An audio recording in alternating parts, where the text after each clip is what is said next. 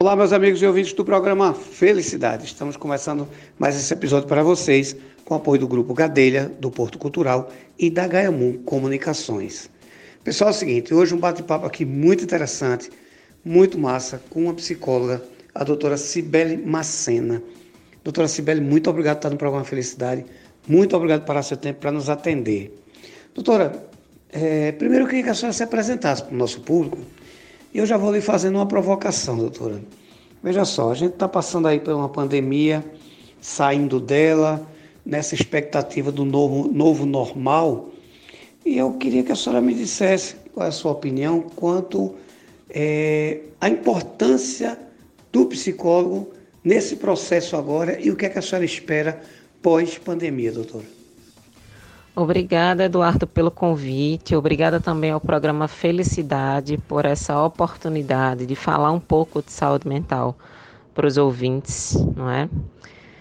Bem, eu sou psicóloga formada pela Faculdade Exuda, tenho especialidade na perspectiva fenomenológica existencial através da Universidade Católica de Pernambuco, Estou há alguns anos trabalhando em consultório com atendimento clínico, mas venho de uma trajetória de mais de 10 anos na área organizacional. Né?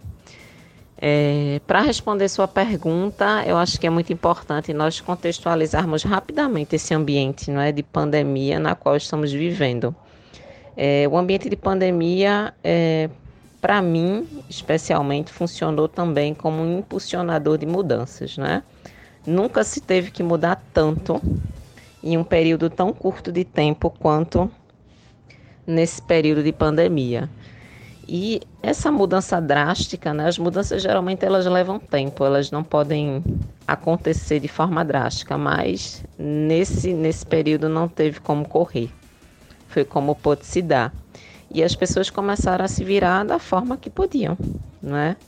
É, esse acontecimento ele gerou é, alterações na sociedade, na forma de pensar, de agir, de funcionar.